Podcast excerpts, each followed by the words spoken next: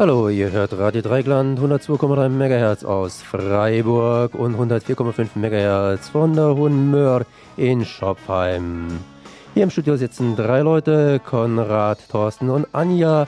Wir haben den 6. Dezember und was hören wir heute noch so alles? Also erstmal, ihr habt es schon gehört, und bei uns geht es heute um Musik. Wir haben schon was ganz Schönes gehört. Dann soll es natürlich auch wie immer am jeden zweiten äh, Dienstag soll es bei uns um aktuell politische Sachen äh, gehen. Und zwar wird am kommenden Wochenende eine Antikriegskonferenz in München stattfinden. Und dazu haben wir einen Beitrag von Wüstewelle Tübingen übernommen. Den wollen wir euch natürlich nicht vorenthalten.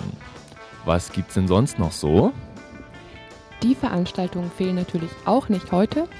Ich habe mich umgehört, was heute in Freiburg geht. Freiburg ruht heute sehr, dennoch konnten wir einige wachrütteln und haben was erfahren, was auf Bühne und ähm, auf der, im Theater läuft.